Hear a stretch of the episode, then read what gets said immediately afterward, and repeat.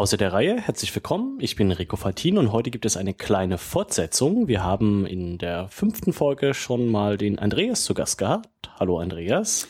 Hallo Rico. Hm? Heute ist er wieder da und es äh, geht wieder um das gleiche Thema oder um ein sehr ähnliches Thema. Die Ausgabe Nummer 5 hieß Reise in die Osttürkei und syrische Flüchtlinge. Und du warst wieder unterwegs. Ich war wieder unterwegs. Äh, zwar waren sozusagen die äh, erwartbaren syrischen Flüchtlinge diesmal nicht so das vordergründige Ziel, aber äh, ich habe sie trotzdem getroffen. Wo warst du denn diesmal? Äh, also ganz vordergründig muss ich natürlich zugeben, hatte ich diesmal äh, doch ein paar wirklich blank touristische Ziele. Also ich war inzwischen sehr, sehr viele Male in der Türkei, aber äh, nachlässigerweise habe ich einige Touristenattraktionen, nach denen mich dann im zweiten Satz jeder Türke fragt, bis vorher noch nie gesehen gehabt und äh, war deshalb dieses Mal zum einen äh, im, im türkisch Efes genannten Ephesos, also eine antike Stadt, etwa 90 Kilometer südlich von Izmir, so eine Ausgrabungsstätte. Also das, der nächstgelegene türkische Ort heute ist Selçuk, mhm. nur drei Kilometer weg, ist eine Kleinstadt mit 28.000 Einwohnern und äh, diese äh, Kreidefelsen in der Nähe von der Niesli äh, Pamukkale genannt oder die Deutschen sagen meistens Pamukkale. Wir verlinken beides äh, in den Shownotes, da kann man sich das nochmal angucken. Wo ist das aber so, sagen wir mal, auf der Karte? Wir haben die Türkei, die ist ziemlich lang und relativ wenn man sie so auf der Karte vor sich hat, nicht ganz so hoch. Genau, ich glaube, das hatten wir beim letzten Mal. Also sie ist etwa äh, in, in Nord-Süd-Ausdehnung, wenn man die Karte vor sich liegen hat, genauso hoch wie Deutschland, aber eben ungefähr doppelt so breit. Ich war dieses Mal weitgehend nur in der westlichen Hälfte und in der im Inneren. Also wie gesagt, äh, nach Izmir, wo ich gelandet bin, war die erste Station Selçuk. Das liegt etwa 90 Kilometer südlich von Izmir und äh, nur etwa 30 Kilometer von der Ägäisküste entfernt. Dann war, äh, wie gesagt, die nächste Station die Stadt Denizli, bei uns sicher nicht bekannt, trotzdem etwa 500.000 Einwohner, also sagen wir mal so groß wie Leipzig. Ja. Dort in der Nähe sind halt diese Kreide, Kreidefelsen, Pamukkale. Äh, dann war ich in Konya. Das liegt äh, etwa so 250 Kilometer südlich von Ankara. Also auch Ankara liegt ja noch im, in der westlichen Hälfte der Türkei. Aber Konya ist dann eben doch schon von der Westküste na, knapp 600 Kilometer entfernt. Und äh, von dort bin ich dann in die südlichste Provinz der Türkei gefahren, also die dort liegt, wo die Mittelmeerküste dann Richtung Süden abbiegt äh, und sehr nah an der syrischen Grenze. Das ist die Region Hatay. Also deren eigentliche Regionshauptstadt heißt Antakya, aber äh, viele Türken nennen auch die Stadt Hatay. Hm? Wie lange warst du unterwegs? Insgesamt war ich vier Wochen unterwegs, also einen knappen Monat. Das lohnt sich doch. Fangen wir vielleicht am Anfang an. Selçuk. Ja, obwohl äh, eine Kleinstadt äh, so ungefähr die verwestlichste, äh, die ich in der Türkei überhaupt jemals gesehen habe. Also dort ist es eigentlich eigentlich ein noch westlicherer Lebensstil, als äh, er in Izmir ohnehin schon ist. Also obwohl es wirklich eine Kleinstadt ist, äh, gibt es selbst in diesen Kachwe genannten Cafés, in, in, die eigentlich nur die Männer gehen, gehen dort auch Frauen und in manchen davon wird Bier ausgeschenkt, sonst etwas Undenkbares. Und wie gesagt, auch Frauen spielen dort mit fremden Männern diese üblichen Brettspiele oder Karten. Äh, also ist, wie gesagt, irgendwie etwas merkwürdig. Noch merkwürdiger ist, dass äh, seit der letzten Kommunalwahl der Bürgermeister von Selçuk von der Regierungspartei kommt, obwohl er vorher von den Kemalisten kam.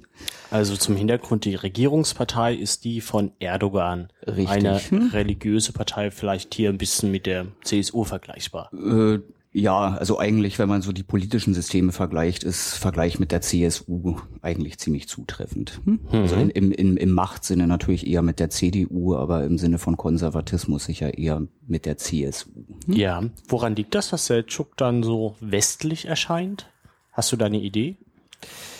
Äh, Ehrlich gesagt nicht. Also vermutlich äh, kommt es tatsächlich irgendwie durch die Touristenströme. Also obwohl das Merkwürdige ist, äh, dass man, also obwohl diese antike Ausgrabungsstätte nur etwa drei Kilometer von Selçuk entfernt ist, äh, im Ort selbst eigentlich äh, nur Backpacker-Tourismus hat. Also es gibt eine ganze Menge Tourismus, aber das sind eher so junge Leute, die halt äh, irgendwie in Pensionen gehen und äh, insofern gibt's äh, trotz dessen in Selçuk selber, also zumindest habe ich keine einzige Bettenburg gesehen. Hm? Also diese klassischen Pauschaltouristenhotels gibt's ja nicht. Nee, also offenbar werden die äh, Besucher von Efes halt eben durch die entsprechenden Reisegesellschaften per Bus direkt vorm Tor abgekippt und äh, residieren ansonsten eher in irgendwelche, also machen das als Tagesausflüge und residieren dann in irgendwelchen Hotels an der Küste oder wie auch immer.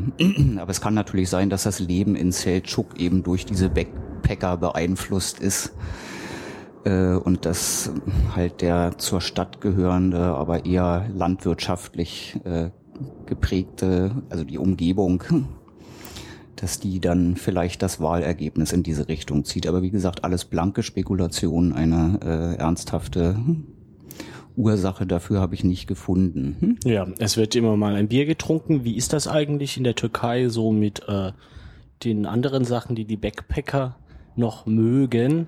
An Rauchwaren? Äh, also ein, ein ganz schwieriges Thema dahingehend. Also ich bin schon mit vielen Türken darüber ins Gespräch gekommen und habe darüber auch bestätigt bekommen, dass es eigentlich eher die landestypische äh, Droge ist, also zumindest wenn man jetzt von Haschisch ausgeht.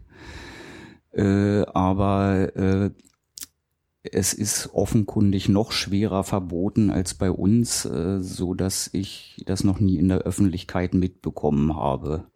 Und ah, da, ja. da ich selbst nicht zu den Konsumenten zähle, auch noch nicht nach den Erwerbsmethoden gefragt habe.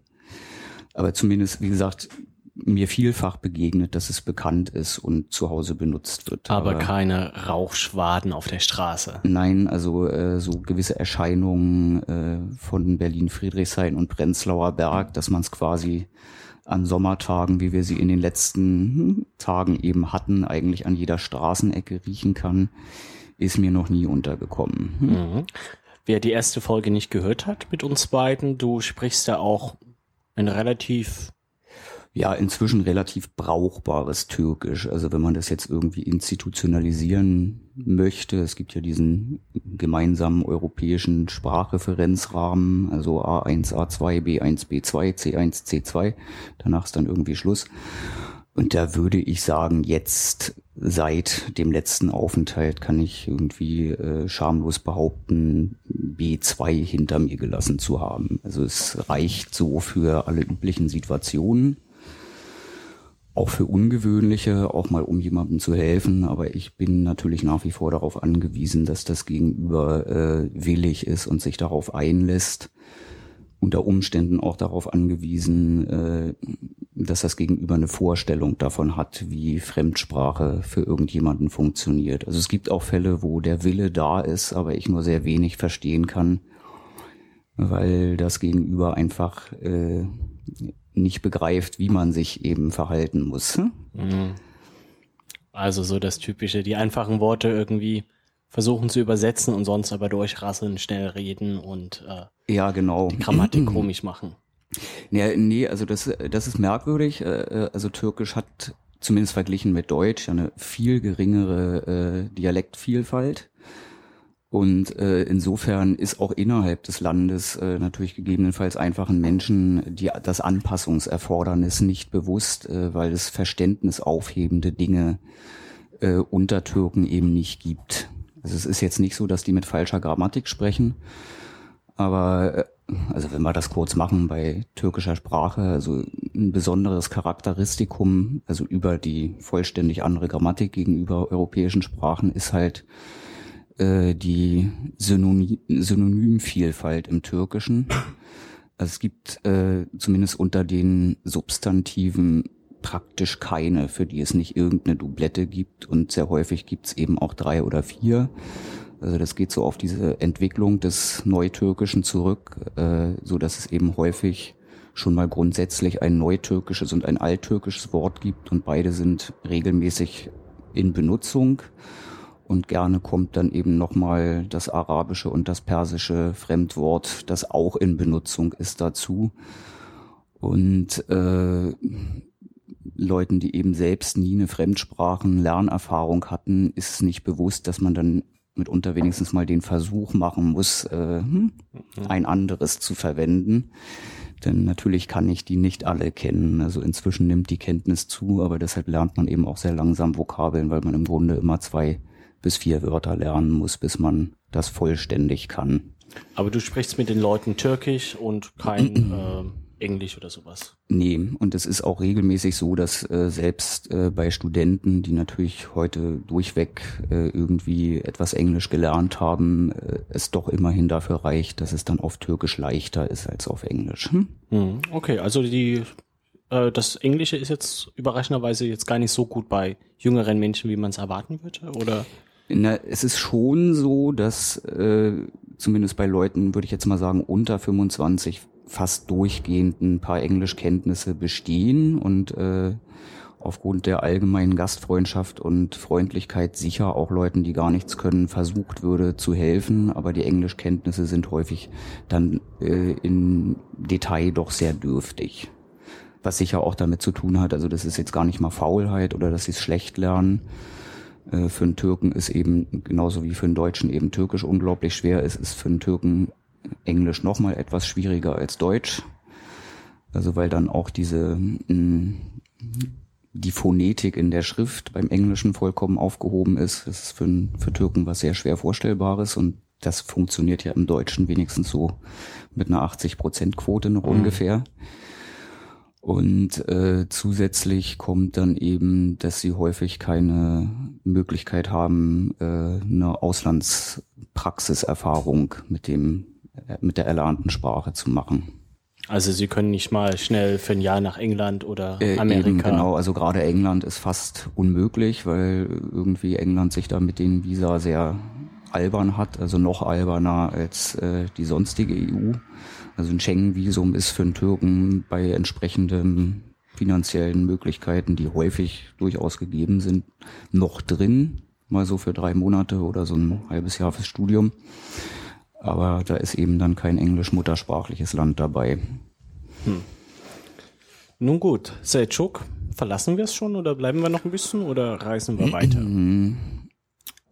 äh, also im Grunde, ja, machen wir es noch kurz den Tourismuskrempel zu Ende. Also ist äh, haben wir dann abgehakt. Haben wir dann abgehakt. Äh, ist wirklich sehenswert, also auch wenn es einen fantasievollen Eintritt kostet. Wenn Nenn man es nochmal, worüber F wir reden. Ephesos. Ja. Also äh, wie gesagt, kostet auch einen fantasievollen Eintritt, lohnt sich trotzdem. Und wenn man die Gelegenheit hat, äh, die Landschaft drumherum, äh, die noch nicht so hochgebirgig, aber schon sehr bergig ist, äh, lohnt sich auch auf jeden Fall. Es gibt dann noch etwa achteinhalb, zehn Kilometer von Selçuk entfernt das Dorf Şirince was ich jetzt so aus Reiseführern vermutlich nicht unbedingt erfahren hätte, haben mir Türken empfohlen, lohnt sich auch und ist leicht zu erreichen. Was gibt's da?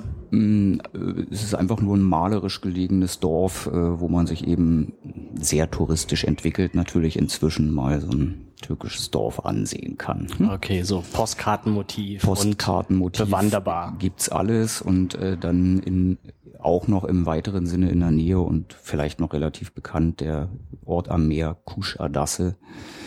Äh, das sind, oh Gott, knapp 30 Kilometer von Selçuk. Hm? Mhm. Dann haben wir es sozusagen, können wir Selçuk verlassen. Hm? Dann reisen wir weiter Richtung, ja, erstmal Richtung Osten, oder? Äh, genau, das ist eine Fahrt äh, ziemlich hundertprozentig Richtung Osten äh, war bisher meine erste und einzige Bahnfahrt in der Türkei, weil das Bahnnetz ist, äh, sagen wir mal, sehr marginal entwickelt, aber zwischen Selçuk und Denizli gibt es eine verfügbare Bahnstrecke. Und die habe ich dann auch benutzt. Die ist nochmal deutlich billiger als das sonst übliche Fernreisebussystem, aber auch deutlich langsamer. Ist das so ein, so ein Regionalbahn wie Das, hier oder? das ist äh, so ein, ja, wie so ein Regionalexpress bei uns und äh, abgesehen von dem sehr abgewirtschafteten Fahrweg ist das auch nichts Abenteuerliches. Das ist modernes Rollmaterial und das unterscheidet sich nicht wesentlich von uns, nur dass es eben viel voller ist. Hm? ja. 500.000 Einwohner in Denizli. Trotzdem haben wir noch nie von gehört. Also ich zumindest nicht. Nee, das ist aber, glaube ich, auch, also wir wissen in, im Durchschnitt eigentlich äh, relativ so wenig von der Türkei. Also solche Städte gibt's ja eben in großer Zahl in dem Land. Äh, und da ist das eigentlich klar. Also natürlich haben Türken, die nichts mit Deutschland zu tun haben, eben auch nichts von Leipzig oder Dresden oder weiß ich wie gehört. Hm? Irgendwo gibt es bestimmt den Reiseführer in Indien geheimnisvolles Chemnitz. Möglicherweise. Egal. Gut, was hast du da getrieben in Denizli? Äh, da habe ich äh, mir, wie gesagt, in erster Linie diese andere Touristenattraktion Pamukkale angesehen, also diese Kreidefelsen, von denen man bei uns wahrscheinlich auch schon mal was gehört hat. Äh, auch so ein Tourismusmagnet und äh, nichtsdestotrotz äh, macht's riesen Spaß. Also da entspringt oben auf dem Felsen, auch bei so einer Ausgrabungsstätte, wo es auch eine antike Stadt gibt, frag mich bitte jetzt nicht nach deren Namen, ich weiß es nicht, entspringt eine Quelle und äh, die hat sehr, sehr kalkhaltiges Wasser und das lagert sich dann eben durch Teilverdunstung am Felsen ab und bildet halt, dann so Kreideterrassen, in denen dann so natürlicherweise auch Bassins entstehen, wo es äh, von brühwarm bis eiskalt eben alles gibt und hm, wo man auch baden drin gehen kann. Das konnte ich nicht, weil ich keine Badehose mit hatte, aber und äh, da habe ich dann drei Studenten äh, kennengelernt. Also zwei davon studierten in Denizli, also gibt's auch eine Universität.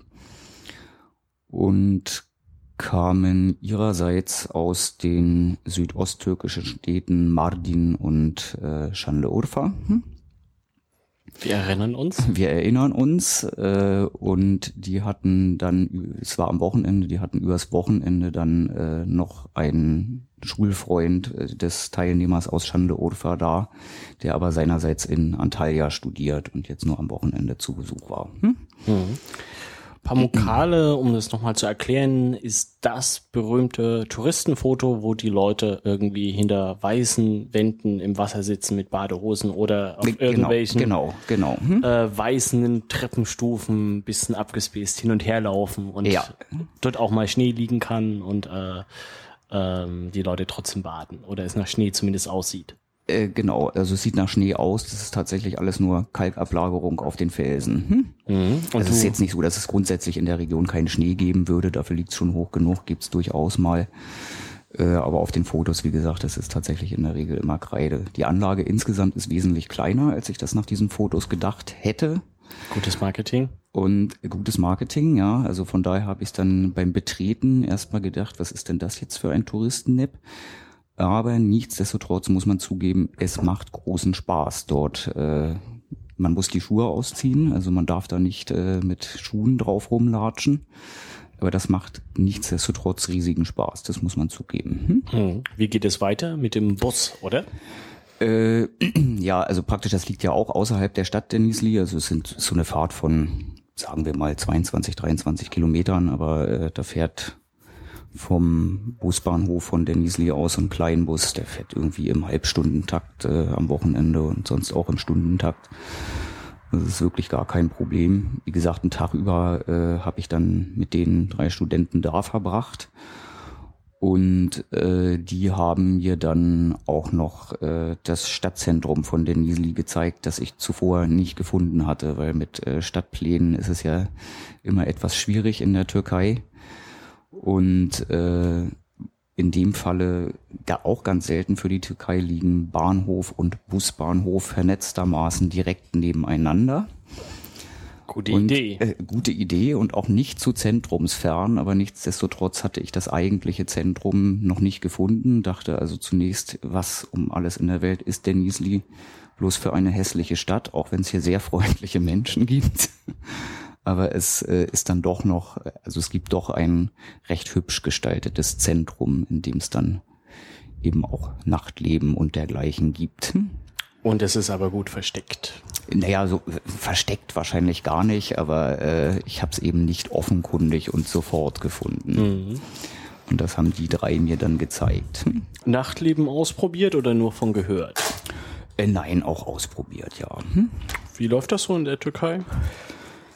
Mm, es ist ja allgemein eigentlich das, mm, das Leben etwas später als bei uns. Also mm, morgens steht man doch etwas später auf als, als gut, es ist ja auch hier äh, abhängig davon, was man tut, aber äh, wenn man bedenkt, dass die Berliner Straßen doch morgens um halb sieben an einem Wochentag schon schon üppig bevölkert sind, äh, das findet da doch eine halbe bis dreiviertel Stunde später statt. Und äh, insofern, zumindest wer sich's leisten kann, genießt dann die Abendstunden schon länger und ausgiebig. Also so, dass eben auch viele Einheimische, also Restaurants gibt's eben viel und da geht man mit der ganzen Familie hin und äh, das wird dann auch ausgedehnt äh, betrieben. Und selbstverständlich gibt's eben auch, also in Denizli auch alkoholischen Ausschank. Der allerdings in der Regel dann, das ist aber übergreifend in der Türkei so, nicht gemeinsam mit den Esslokalen stattfindet. Also da geht man dann eben vorher essen und hinterher den Absacker trinken. Hm? Ach so, es gibt's auch nicht so, dass man, äh, das kenne ich aus äh, Ägypten zum Beispiel, dass es äh, Lokale gibt, die keine Alkohollizenz haben, mhm. aber gegen den sogenannten Flaschen Preis äh, erlauben, dass man eine Flasche mitbringt. Sie haben Gläser da und manchmal muss die Flasche auch in einer Tüte stecken, so dass keiner weiß, was in dieser Tüte ist. Mhm. Äh, aber dass man dann so zum Beispiel seine eigene Flasche Wein mitbringen kann. Das gibt's aber nicht. Nee, das gibt's nicht. Also da ist, also da sind dann auch eher so äh, die Gewohnheiten ähnlich wie in Deutschland. Also das ist definitiv nicht erwünscht, in welche Gastronomie auch immer und sei es auch nur irgendwie so ein Teegarten, äh, fremde Versorgung mitzubringen. Hm? Wie gesagt, den Flaschenpreis muss man ja trotzdem bezahlen. Äh, das ist klar, ja. Nee, aber das ist nicht üblich. Also das ist halt in der Regel irgendwie getrennt. Also es gibt eben Lokale, die äh, ihr Geld äh, mit dem Ausschank von Kaffee, Tee und äh, der in Landessprache Nargile genannten äh, Wasserpfeife verdienen. Natürlich ohne Haschisch, also da gibt's diese üblichen, also für mich schmeckt's wie Bonbon geraucht. Die Shisha halt. Ja, genau. Hm? Oder eben andere, bei denen ist es das Essen oder eben Dritte, bei denen sind es die alkoholischen Getränke. Und das sind natürlich in der Türkei wegen unglaublich fantasievoller wohl Import und sonstiger Steuern in der Regel nur einheimische Getränke. Also äh, Rake, einheimische Weine und das staatsmonopolistische Efes, also als Bier.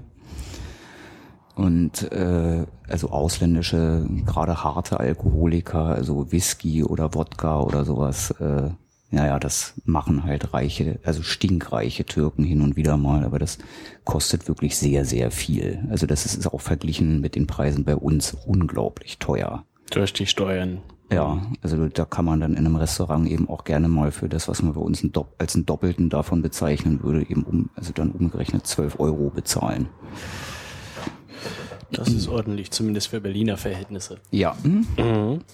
Ja, gut, dann äh, hast du die Nacht verbracht, wir fragen nicht weiter. Und äh, was kam dann? Äh, ja, dann, also ich war noch einen weiteren Tag da, weil mich auch irgendwie ein bisschen die Erkältung eingeholt hatte. Äh, habe ich dann da im Wesentlichen dann noch einen Tag nichts gemacht und bin nur ein ganz bisschen irgendwie rumgelaufen, mir noch ein bisschen die Umgebung des Stadtzentrums anzusehen und äh, ein paar Postkarten zu erwerben. Äh, und bin dann äh, weitergefahren nach Konya. Das war wieder eine Bustour. Hm? Konya, wo liegt denn Konya? Wie gesagt, hatten wir vorhin schon kurz angerissen, etwa 250 Kilometer südlich von Ankara. Hm, also eine komplett zentral, also westtürkisch zentrale Stadt Äh, auch äh, obwohl es wahrscheinlich hier auch viele nicht kennen, äh, eine vergleichsweise große Stadt, also deutlich über eine Million Einwohner. Mhm. Sogar zwei Millionen, sagt die Wikipedia. Sogar zwei Millionen, das äh, wusste ich jetzt so nicht. Es ist in der Türkei auch immer ein bisschen schwierig zu ermitteln. Also Konya ist natürlich auch Umgebungshauptstadt. Und da weiß man dann immer nicht, äh, ob äh, die gesamte Einwohnerzahl der Provinz jetzt bei der Wikipedia mit eingerechnet war oder aber gut, hm, es ist auch letztendlich egal. Und äh, was soll ich über die Stadt sagen? Es ist äh, jedenfalls die konservativste, die ich persönlich in der Türkei je gesehen habe. Also haben wir jetzt beide Extreme, die offen, die öffentlichst westlichste und jetzt ja, die konservativste. Ja, genau. Also das ist wirklich ja auch durchaus ein bisschen abweisend gegenüber Fremden. Also selbstverständlich ist Restaurant und Hotelpersonal und so weiter üblich freundlich, aber es ist schon irgendwie nicht besonders offen. Ähm, auch klimatisch jetzt nicht so der Traum. Also es liegt irgendwie wohl auf um die 900 bis 1000 Meter Höhe. Ist trotzdem teilweise noch von weit überragenden Bergen umgeben. Also nicht vollständig, so Richtung Norden ist doch eine ziemlich lange Hochebene und Richtung Osten steigt es jetzt irgendwie auch nicht stark an. Also hat jetzt auch wirklich nicht so das Traumklima im Landes, also landesintern äh, spielt es, glaube ich, wirklich auch religiös äh, eine große Rolle, obwohl ich das nicht ganz durchdrungen habe. Also dieses Mevlana Museum scheint irgendwie was zu sein, was äh, zumindest jeder Gläubige in der Türkei meint, äh, mal gesehen haben zu müssen. Ich fand selbst jetzt nicht so nicht so besonders spannend, mir alle möglichen Särge aller möglichen berühmten Derwische ansehen zu können. Und äh, wie gesagt, das drumrum, außer diesem Museum und dem relativ großen Platz davor, fand ich jetzt auch nicht so spannend. Also es gibt ein, eine wirklich hübsch aussehende Innenstadt, also die ist um so einen Burghügel drumrum errichtet und ist auch ganz schön und nett und einladend, aber das war's dann irgendwie mhm. auch. Und wie gesagt, dieser, äh, ja, ich würde fast sagen, obrigkeitshörige Konservatismus ist äh, mir zumindest unangenehm aufgestoßen. Kannst du da vielleicht noch ein bisschen drauf eingehen? Wie machst du den denn fest? Wie sieht denn da das Straßenbild aus im Vergleich vielleicht auch zum anderen Beispiel? Ja, also natürlich fällt sofort auf, äh, also gerade aus der Gegend, aus der ich eben vorher kam, äh, die gigantische Kopftuchtragequote bei den Frauen. Also äh, was man natürlich dann im ersten Moment doch irgendwie ein bisschen sehr merkwürdig findet, wenn man, äh, also auch der Niesli ist jetzt eben, wie gesagt, nichts Besonderes als Stadt, aber eben sehr offen und da ist das eben unüblich. Und wenn man dann nach Konya kommt und da im Grunde so alle so rumlaufen und äh, dann ist bereits auf der, also vom Busbahnhof auf der Fahrt in die Stadt und der Straßenbahn habe ich mich sozusagen aus Versehen daneben benommen. Ich habe mit meinem vielen Gepäck hatte ich eben keine Lust rumzustehen, habe mich auf einen freien Platz gesetzt und der war neben einer Frau. Äh, also man hat mich dort natürlich nicht verscheucht und äh, aber man hat doch so eindringlich böse geguckt, dass ich wusste, ich habe jetzt etwas falsch gemacht. Einen Code verletzt. Ja. Und äh, dann, wie gesagt, ist, ist mir dann erst am nächsten Abend aufgefallen, im gesamten Stadtzentrum von Konya gibt es äh, kein einziges Restaurant, äh, das also im Sinne von Restaurant einen Alkoholausschank irgendwelcher Art anbieten würde. Also es ich habe natürlich diese relativ große Stadt sicher in drei Tagen nicht vollständig gesehen, also will ich jetzt nicht ausschließen, dass es das doch noch irgendwo gibt. Äh, aber in den ganzen üblichen Gegenden, also in denen man ja dann auch sichtbar merkt, dass die Einheimischen dort eben ihre Feierabende oder was auch immer verbringen, äh, gab es das eben nicht. Also das, ich habe nur so zwei so quasi Hinterzimmerlokale gefunden, also die durchaus ein Werbeschild draußen dran hatten aber in denen auch nur Männer saßen und äh, dann waren die Scheiben mit Spiegelfolie abgeklebt, so dass man nicht reingucken konnte und man durfte auch mit dem Bierglas nicht rausgehen, weil man ja drinnen nicht rauchen darf. Oh, gibt es ein Rauchergesetz in der Türkei neuerdings? Ja, das, äh, nee, das ist gar nicht mehr so neu. das gibt's, äh, oh Gott, schon seit 2005 oder erst seit 2008. Ich bin mir jetzt nicht ganz sicher. Egal. Egal, äh, aber es findet äh, eine höchst unterschiedliche Beachtung. Also auch das sozusagen zum Unterschied also in Selçuk hat das im Grunde genommen niemanden interessiert. Also der einzige Unterschied zuvor und nach dem Rauchverbotsgesetz war halt, dass die entsprechend vorgeschriebenen Tafel, Tafeln, Verbotsschilder da waren. Verbotsschilder in den Lokalen hingen. Aber ansonsten hat man dort auch drin einen Aschenbecher hingestellt bekommen, wenn man ersichtlich Hm. Raucher ist.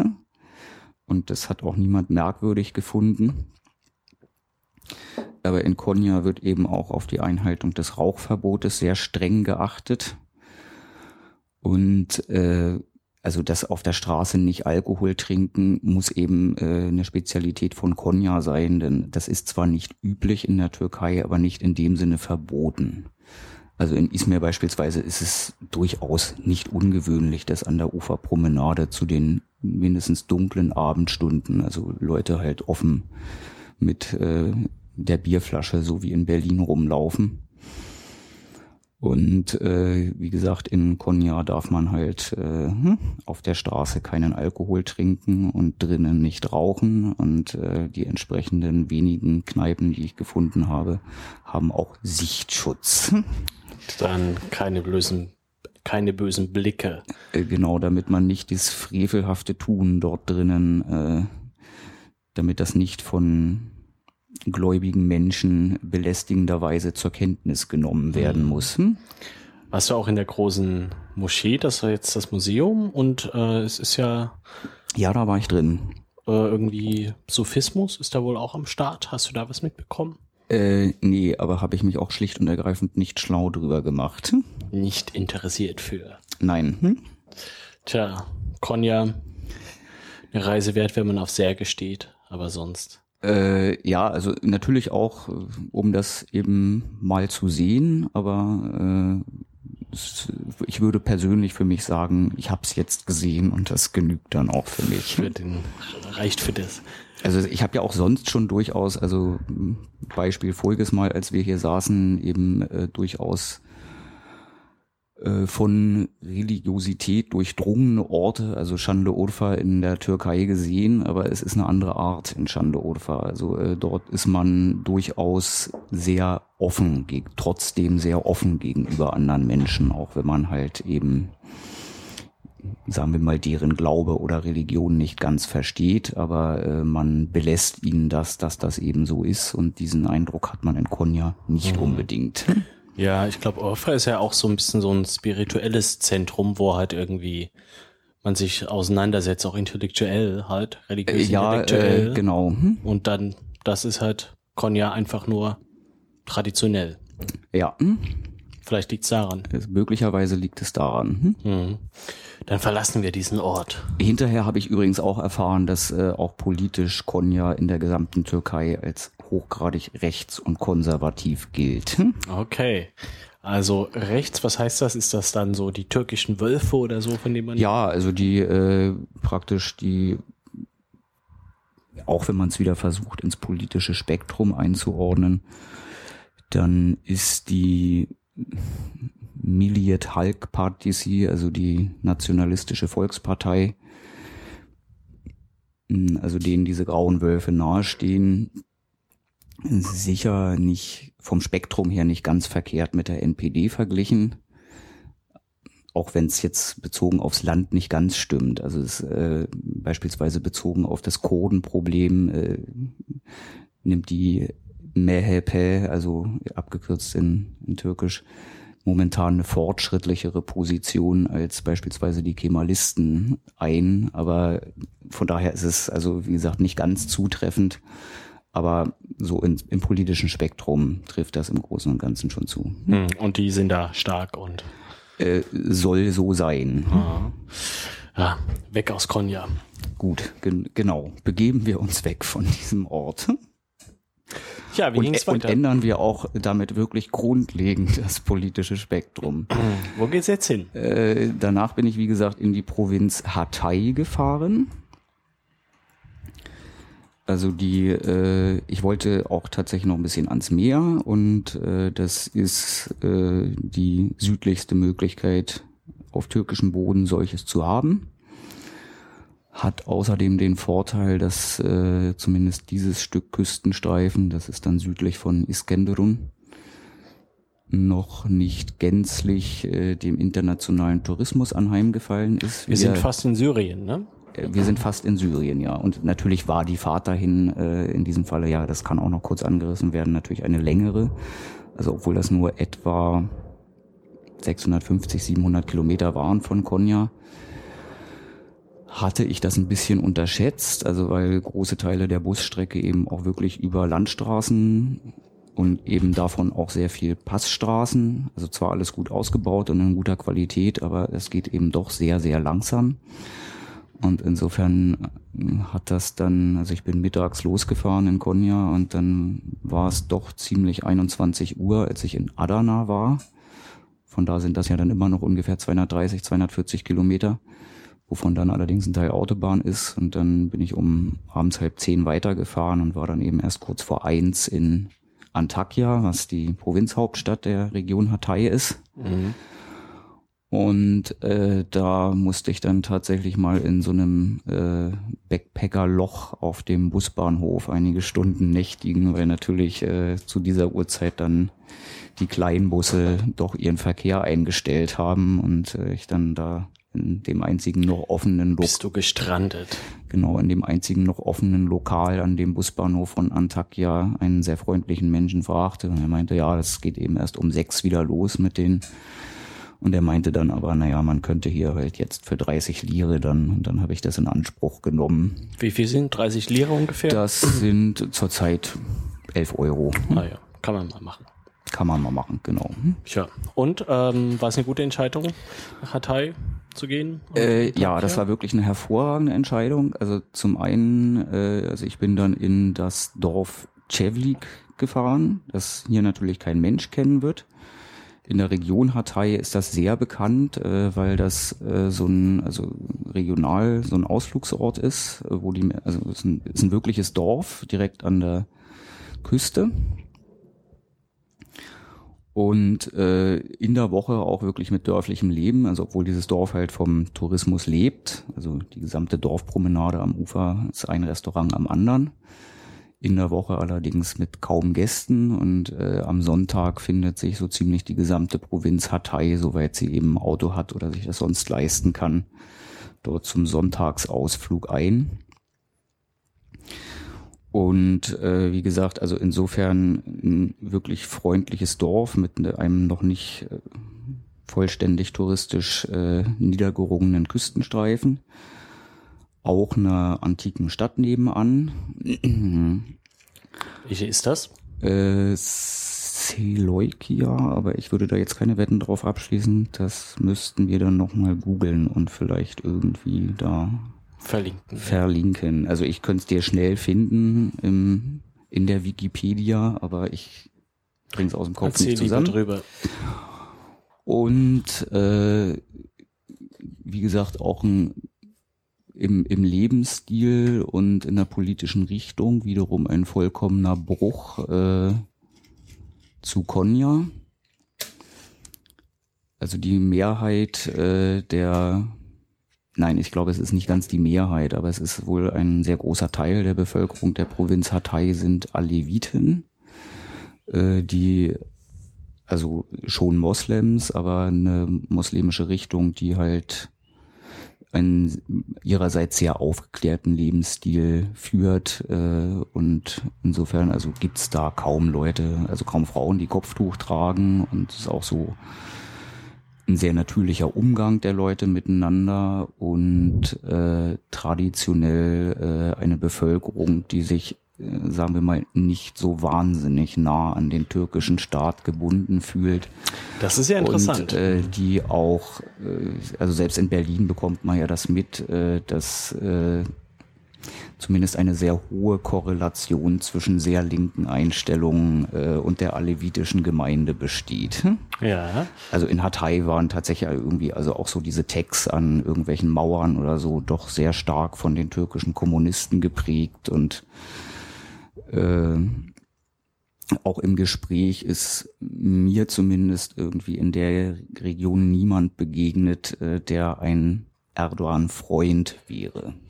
Ja, zumal Erdogan ja auch aktuell ja einige Problemchen hat. Es gibt große Demonstrationen in der Türkei.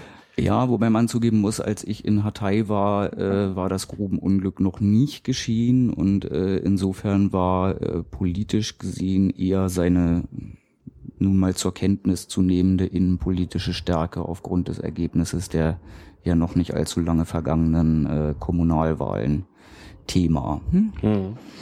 Was sagen die Leute dann so, wenn sie dann dem Staat und vielleicht auch der Regierung nicht so zugetan sind?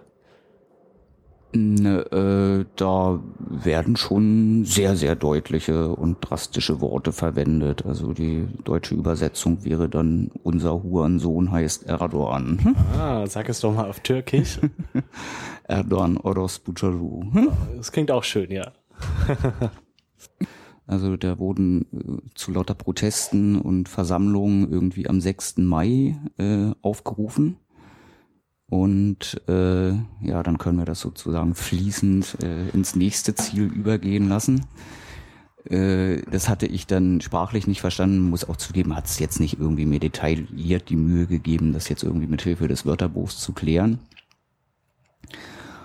Und hatte dann aber, als ich am 5. Mai dann aus Hatay halt dann nach wieder Urfa, ich wollte es halt nochmal kurz besuchen, äh, gefahren bin, äh, hatte ich am Busbahnhof von Gaziantep, äh, also der Zwischenstation war, liefen dann so lauter Männer mit äh, Trommeln und sonstigen Musikinstrumenten rum und da waren riesige Aufläufe und das hat sich mir aber immer noch nicht erschlossen, was da los ist.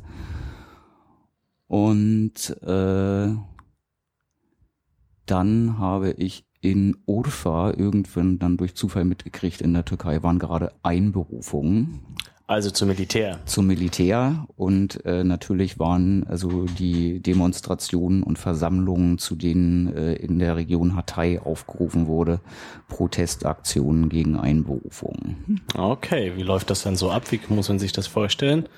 Äh, also wie die Proteste ablaufen, weiß ich ja nicht. Ich war dann nicht dabei, mhm. aber äh, wie dann das mit den Einberufungen, äh, das, das habe ich dann noch selbst erlebt äh, auf so einem Busbahnhof.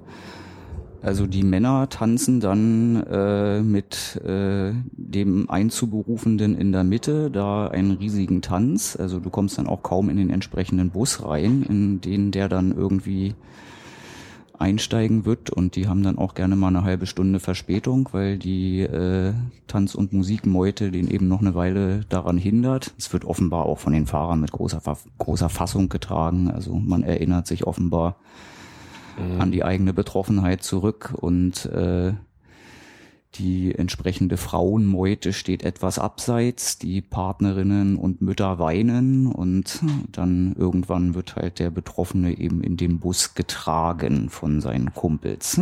Wortwörtlich, genau. Ja, ja, äh, mhm. nein, also wortwörtlich, der wird wirklich in den Bus getragen und dann äh, Gegebenenfalls äh, von denen, die motorisiert sind, wird der Bus dann halt noch von Motorrädern und Autos auch eine Weile auf der Landstraße begleitet, hubender und fahnenschwenkenderweise und so weiter.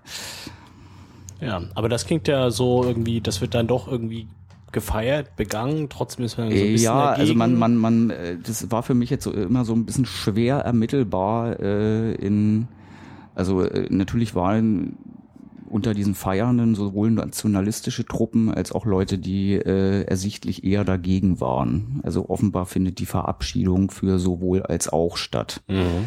Kann man sich dann hier was raussuchen, auf welcher Seite, wie man das versteht? Offenbar. Hm? Ja, aber na gut, das ist dann aber jedenfalls, jedenfalls, Familienzusammenhalt. Jedenfalls ist dadurch riesiges Wuling in dieser Zeit auf den Busbahnhöfen. Also weil natürlich in jeden zweiten Bus irgendjemand einsteigt Und äh, bei der dann späteren Rückfahrt nach Izmir habe ich das dann auch, auch mitgekriegt, dass, naja, so eine gewisse Ähnlichkeit zu den entsprechenden Sitten in der DDR herrscht. Man verfrachtet die Leute eben doch sehr, sehr entfernt von ihren Heimatorten.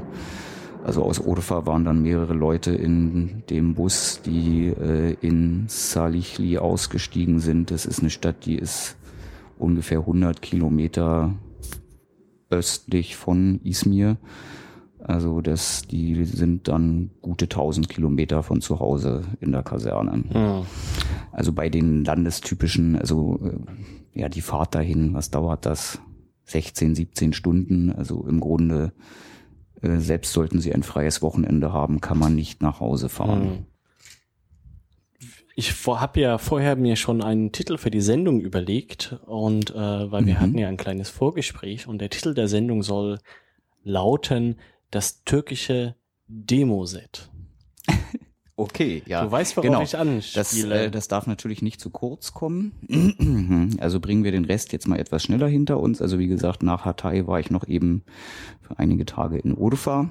Letztendlich auch um ein paar Leute zu sehen, die ich da inzwischen eben kenne äh, und bin dann eben, da haben wir ja teilweise eben schon von geredet, äh, in einem Gewaltritt nach Izmir zurückgefahren, also 20 Stunden Bus. Und äh, habe das dann so gemacht, dass ich aber auch bis zum Zurückfliegen in Izmir noch vier, fünf Tage äh, zum Faulenzen und Erholen von dieser Busstrapaze hatte. Und in dieser Zeit ereignete sich dann äh, das Bergwerksunglück von Sommer, was ja eben auch hier durch die Medien ging, also mit äh, inzwischen wohl zusammengezählt 301 Toten und ich weiß nicht noch wie viel Verletzten dazu. Und mit einer sehr komischen Reaktion der Regierung, die sagte, sowas passiert hat, passiert äh, auch äh, Genau, weltweit. also mit, äh, sagen wir mal, einer auch in der Türkei so verstandenen höchst überdreisten Reaktion des äh, Ministerpräsidenten darauf, also der sozusagen jedwede Charme hat vermissen lassen. Bis hin zu seinem Berater, der irgendwie vor Kameras einen Demonstranten tritt. Ja, genau. Also die schöne Taz-Schlagzeile hatte, die Regierung, die türkische tritt zurück. Tritt zurück, ja. Äh, das war dann, da war ich dann schon wieder hier, als das durch die Presse ging, aber äh, natürlich hat dann sehr schnell der äh, dieses Ereignis dann eben zum Wiederaufflammen der Protestwelle geführt. Und äh, auf diese Art und Weise konnte ich dann an meinem letzten Tag in Izmir noch an einer solchen Protestdemonstration teilnehmen, zu der mich äh, ein paar Studenten von der türkischen kommunistischen Partei, die in der Fußgängerzone dafür warben, äh, eingeladen hatten. Und äh, da habe ich dann auch, um jetzt auf deinen Titel der Ausgabe zu kommen, äh, gelernt, äh, dass man in der Türkei doch äh, etwas handfester ausgerüstet zu einer Demonstration erscheint. Also, mit der DKP von der Türkei bist du auf die Demo. Mhm. Was packt man denn ein? Mhm. Also ich habe das dann mitbekommen, als mein Begleiter mal zwischendurch irgendwas für einen Kumpel aus seinem Rucksack holte und äh, in dem Rucksack hatte er eben den Regenanzug, Plastetüten für die Smartphones äh, und eine Gasmaske und einen Bauarbeiterhelm. Respekt. Das, was man hier, glaube ich, äh, Schutzbewaffnung nennen würde und würde äh, man sofort weggefangen werden. Zumindest hier würde das, glaube ich, wohl für eine Verhaftung und äh, durchaus auch eine Verurteilung zu irgendwie ein paar Tagessätzen genügen.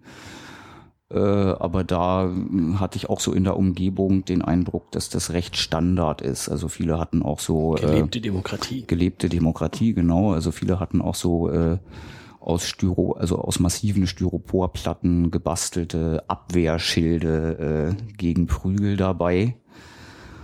Und äh, meine, also die Leute, die mich mitgenommen haben, äh, waren aber eben doch sehr aufmerksam und haben mich dann weggeschickt, äh, bevor es die entsprechenden Auseinandersetzungen gab, äh, von denen ich dann zumindest akustisch auch aus der Ferne noch mitkriegen konnte und am nächsten Tag dann eben auch bei uns in der Presse.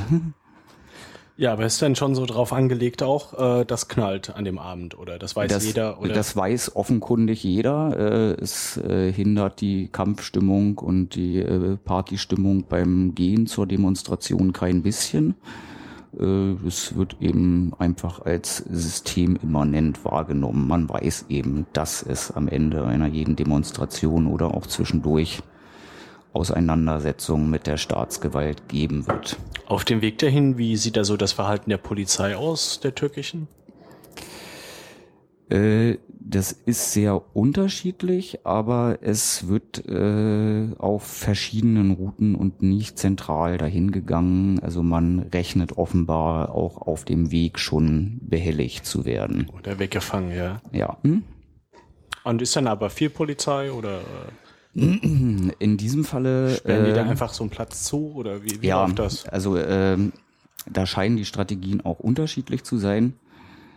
In diesem Falle war für meine Begriffe und auch verglichen mit äh, Ereignissen in Deutschland äh, an der Strecke die Präsenz sehr, sehr zurückgefahren, wo ich mir jetzt nicht sicher bin, war die Polizei einfach aufgrund der Schnelle auch nach dem Unglück noch nicht darauf vorbereitet oder vielleicht auch in der ja traditionell relativ, also politisch gesehen relativ linken Stadt Izmir äh, wollte man vielleicht auch nicht die Totaleskalation, also natürlich gibt's immer Rangeleien, aber man wollte jetzt offenbar nichts, äh, was jetzt die, die Presse irgendwie negativ stimmt. Also was ich wiederum erstaunlich fand, äh, dass so meine Begleiter alle sagten, es wird hier heute keine Verhaftungen geben. Da waren sie sich aus welchen Gründen auch immer sehr, sehr sicher. Hm?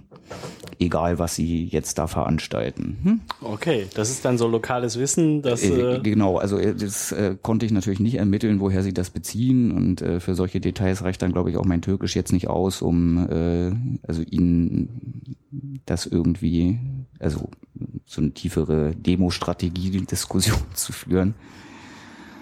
Äh, aber nichtsdestotrotz war eben der eigentlich für die Abschlusskundgebung äh, vorgesehene zentrale Platz. Das war in diesem Sinne, also zumindest hier lebende Türken, die schon mal in Izmir waren, kennen das sicher. Das ist der Platz am sogenannten Uhrenturm, also Saat Kulesi, am äh, der zentrale Platz direkt vor der Stadtverwaltung von Izmir im Stadtbezirk Konak, auch an der entsprechenden Anlegestelle.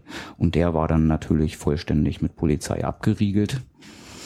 Und an den Zugängen hatte man dann Wasserwerfer positioniert und äh, dann nahmen die Dinge dort eben ihren Lauf.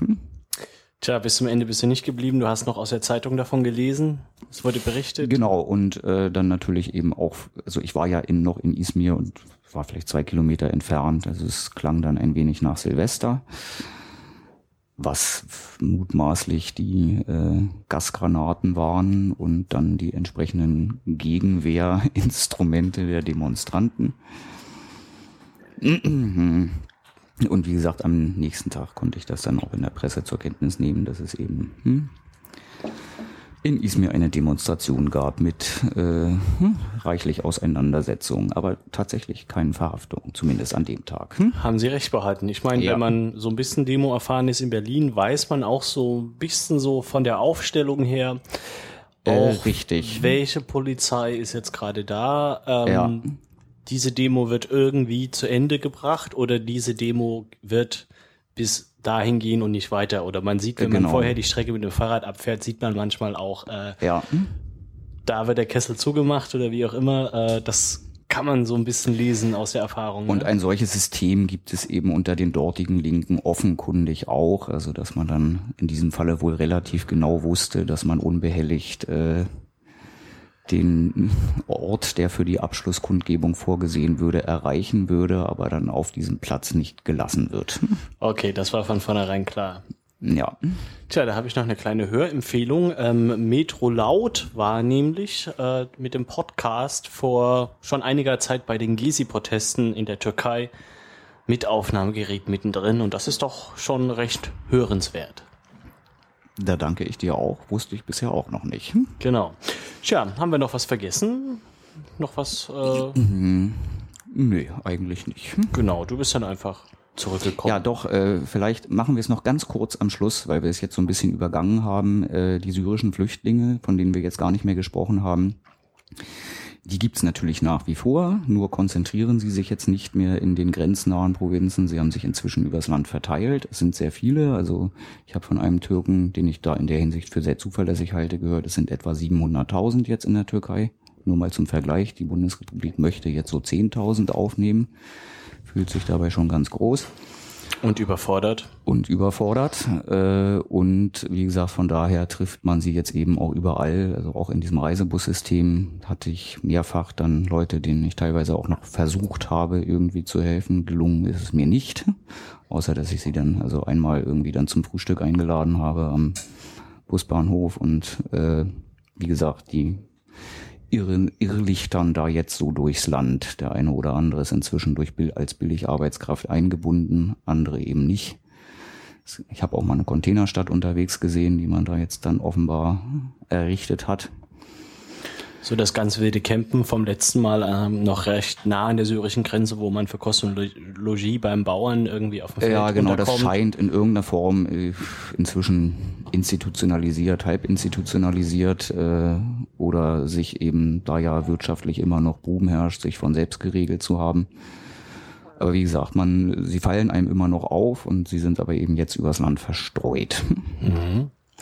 Gut dann hätten wir es eigentlich. Machen wir den Sack zu. Andreas, vielen Dank. Äh, hoffentlich fährst du bald mal wieder in die Türkei. Äh, mit Sicherheit. Dann gibt's das nächste Update und äh, wir freuen uns auch über Flatterklicks und äh, sagen einen schönen Tag, wünschen einen schönen Tag. Bis bald.